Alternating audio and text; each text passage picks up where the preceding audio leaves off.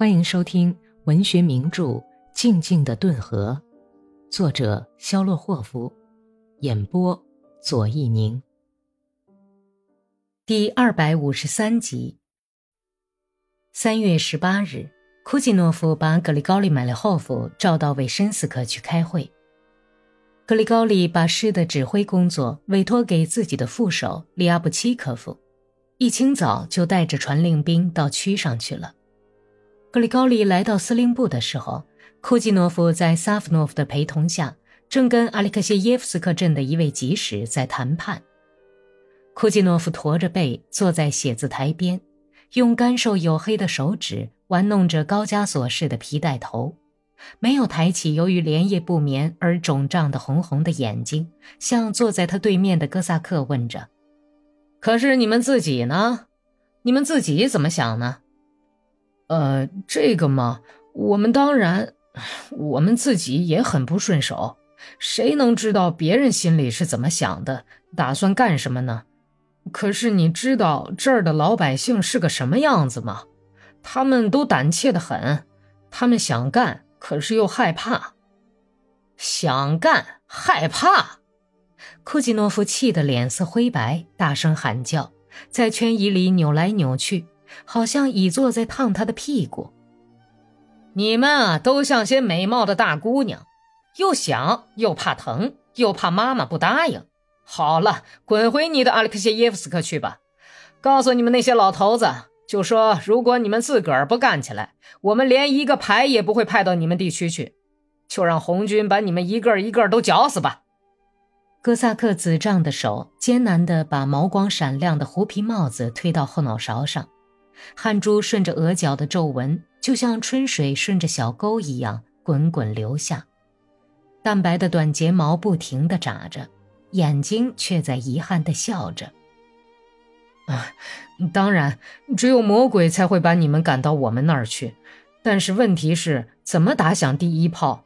这第一炮是最重要的。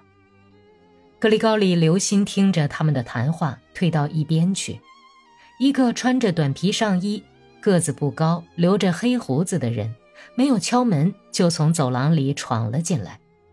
他和库季诺夫点头问候之后，用白净的手掌托着脸颊，在桌边坐下。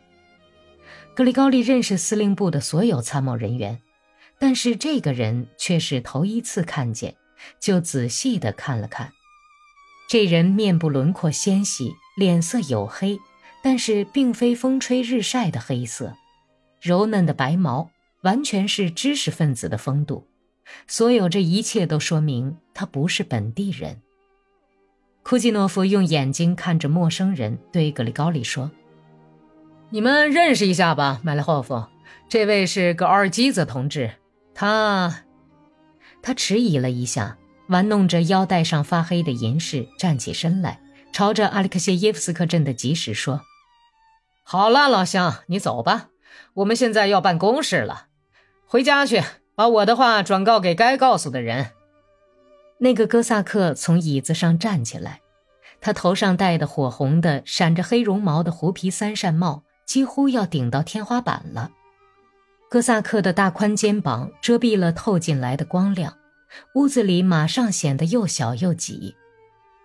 你是来请救兵的吗？格里高利问。手掌上一直还留着跟这个高加索人握手的不愉快感觉。啊，对对，是来请救兵的。你瞧，结果弄成这样。哥萨克很高兴地转身朝着格里高利说，想得到他的支持。被火红的皮帽一衬，他那通红的脸显得那么神色慌张，汗流满面，连大胡子和上唇上耷拉着的红胡子。都好像洒满了小水珠。你们也不喜欢苏维埃政权吗？格里高利装作没看见库季诺夫不耐烦的样子，继续询问。呃，老弟，这个政权现在还算好。大块头的哥萨克审慎地低声说：“不过我们担心以后会变坏。你们那儿有过枪毙人的事儿吗？”没有哦，上帝保佑，没有听说过这种事儿。哎呀，这么说吧，抢马、抢粮食这是常事儿，还有，当然也逮捕过一些说反对他们话的老百姓。总而言之，一片恐怖。如果我们韦申斯克的部队开到那儿去，你们能发动起来吗？能把大伙儿都发动起来吗？哥萨克那被太阳光染成金色的小眼睛较快地眯缝起来，避开格里高里的视线。皮帽子这时也滑到了因皱眉思索而隆起了一道道皱纹的额角上。把大伙儿都……呃，这很难说。不过家业厚实的哥萨克当然是会起来干的。那些穷苦的没有家业的人呢？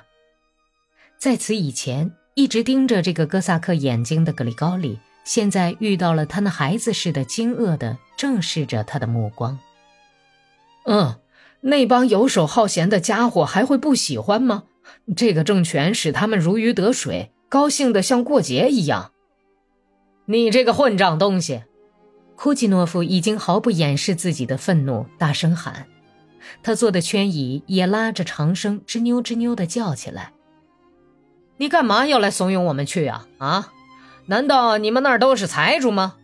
如果一个村子只有两三户人家起来干，那叫什么暴动啊？你赶快从这儿滚出去！滚，听见没有？红公鸡还没有啄你们的屁股呢。等他们啄你们的时候，你们就是没有我们帮助，也会拿起枪来打的。”你们这些狗崽子，躲在别人背后平平安安的耕地耕惯了，你们还是躺在炉炕上用热被子捂着去享福。好了，滚滚滚滚滚！我一看见你就他妈的恶心。格里高里皱起眉头，扭过脸去。库季诺夫脸上的红斑越来越红，格奥尔基则在拧着小胡子，吸动着弯弯的像刀削似的鹰钩鼻子。既然是这样，那就请你多多原谅。不过，老爷，请你不要叫嚷，不要吓唬人。事情可以好好商量嘛。我已经把我们老头子们的请求转达给你们，把你们的答复带给他们。有什么可叫嚷的呀？信仰正教的人要被人咒骂到什么时候啊？白军咒骂，红党也咒骂，现在你也咒骂起来了。哪个政权都要显显自己的威风，还要粗鲁的跟我们开开玩笑。哼！我们农民的日子太惨了，简直像被赖狗舔过一样。哥萨克愤怒地把皮帽子往脑袋上一扣，像一块大石头似的滚到走廊里去，轻轻地关上门。但是到了走廊里，却把愤怒全都发泄出来，砰的一声，使劲把外面的门关上，震得墙上的石灰屑纷纷落到地上和窗台上。足足持续了有五分钟之久。